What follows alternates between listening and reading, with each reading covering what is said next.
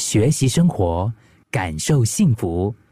克敏的十一点这一刻，你会不会觉得时间是世界上最公平的一个资产了？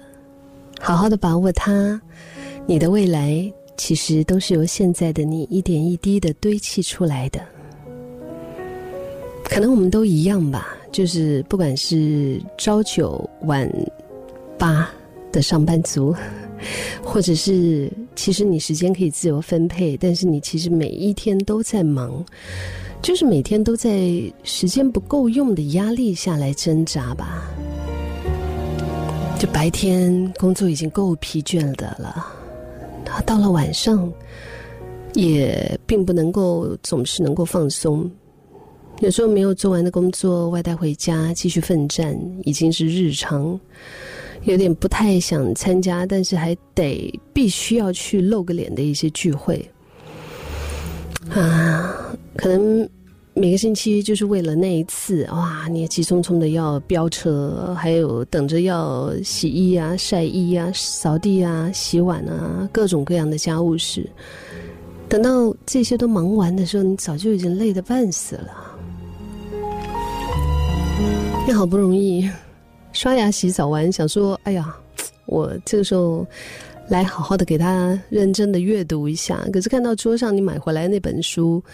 过了可能几个月，你只是读完了作者的序罢了。那那个时候就是瞬间丧失动力啊！你只想要就是整个人躺下，就在那边躺着，啊躺在床上划手机，最好就是划到睡着。如果你也是这样子，就是开始觉得说，平常属于自己的时间已经越来越少了，已经越来越少了。那么我们是不是更应该要好好的把握能够有的自己能够安排的那么的一点时间，让自己往理想的生活更靠近一点呢？而不是在无意识当中就这样子白白的浪费掉。如果你正在过着你想要的生活，那其实就根本无所谓。但是如果你现在生活状态你觉得不是很理想的话，我觉得我们真的是可以调整一下，嗯，因为平常已经很忙很累了，才需要在比较有空的时候好好打起精神来。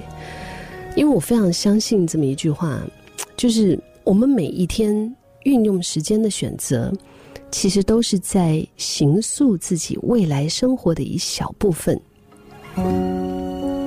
有些时候缺乏自我觉察，然后我们就在那边混啊混啊混啊，虚度假日啊，不但没有办法让我们休息到，其实反而会让我们更累。就是明明想要有健康的身体，然后呢，你就在有时间的时候你就逃掉健身房，然后就熬夜啊，呃，狂吃暴喝啊，样样来。就明明想要存下更多的钱，希望说，哎，早一点可以迈向财务自由，但是就是在逛街的时候，就是，嗯，一下子就买下了，可能你穿一次，穿最多两次，你就不会再出出场的衣服。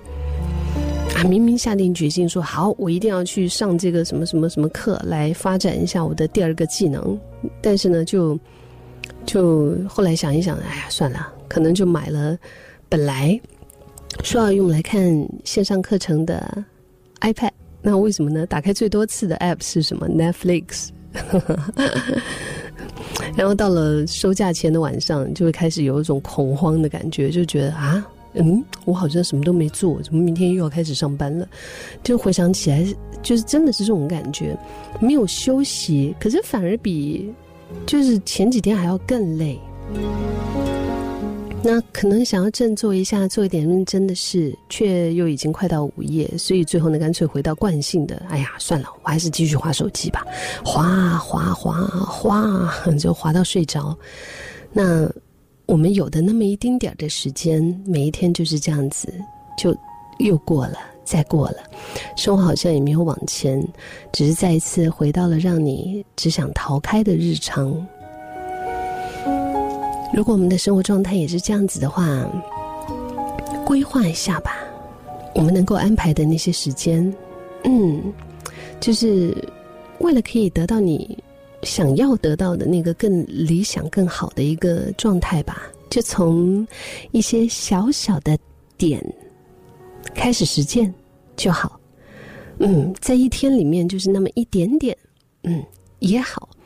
如果我们计划说要看完一本书，太大太多了，那我是不是可以先看个十页就好？运动一小时，哎呦，很累，那是不是可以运动三十分钟开始呢？三餐都自己健康煮，哦，太难坚持了。那先为自己切盘水果嘛。嗯，休息的时候不知道要干嘛的时候。有时候我们就是会下意识不小心，我们就会刷手机，一刷就几个小时过去了。那可能替换成你一直想要练习的一些技能，不管是你要学个乐器，你要练首歌，你要写写字，你要做做手工艺，又或者是来一场，就是你你跟跟你心爱的人的认真的约会，这些我相信我们日常生活当中。不知不觉的生活惯性是会消耗我们的身心灵，会让我们越休息越累。